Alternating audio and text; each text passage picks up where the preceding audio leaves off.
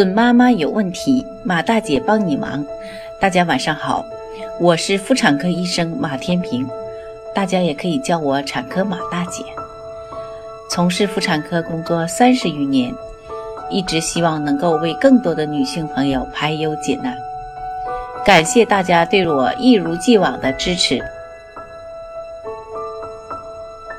天气转冷了，带娃更难了。把娃整天放在家里，宝宝容易哭闹，哄不消停；带出出门玩，不少孩子被冷风一吹，动不动就着凉感冒。很多妈妈不仅发愁，我家孩子总生病，是不是免疫力太差呀？是不是不能带出门玩呀？免疫力和生病有啥关系呢？冬天就不能带娃出门了吗？生病不代表孩子免疫力差。孩子是否生病，主要看看有没有接触到致病的病源。很少出门的孩子，由于被保护得很好，很少生病；但一旦出门，反而可能会比其他孩子生病更频繁。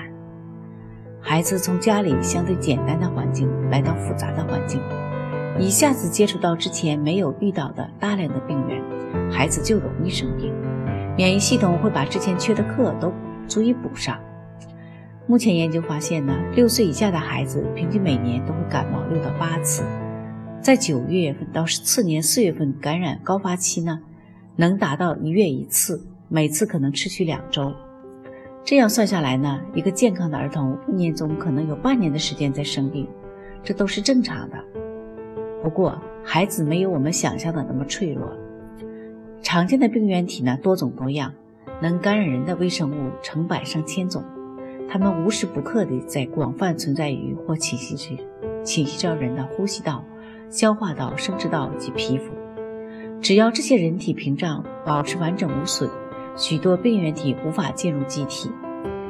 即便感染了各类病原体，孩子体内还有一整套复杂的、不断发育成熟的免疫系统来和这些坏蛋抗争。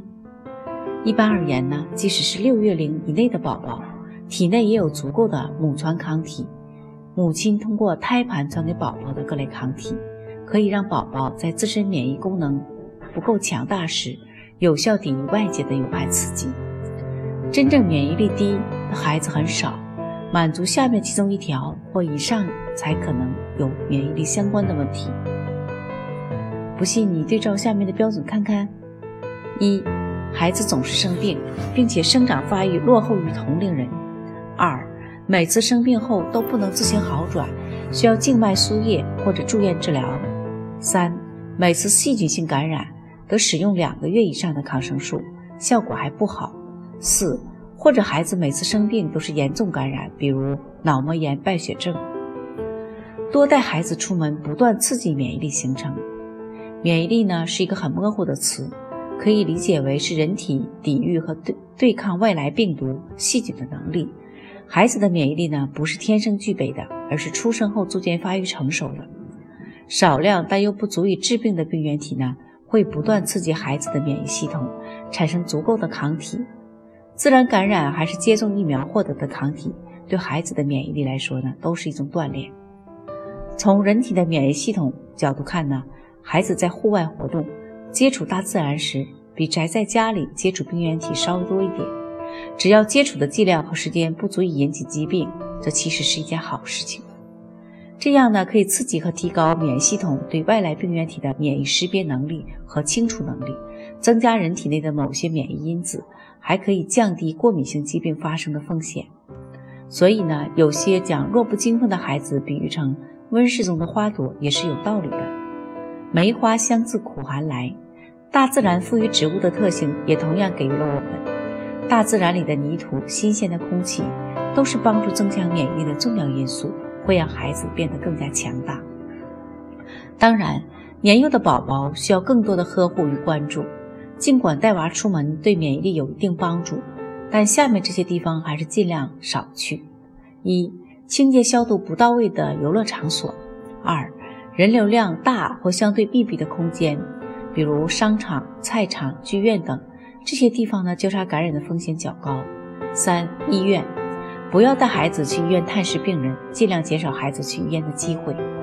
细心观察会发现呢，周围很多不常生病的孩子基本很少宅在家，但也不会频繁去人多、空气不好的室内场所。他们的活动场所更多是户外、大自然。带孩子接触大自然，成长的不只有免疫力。父母需要带宝宝多去户外、大自然中体验。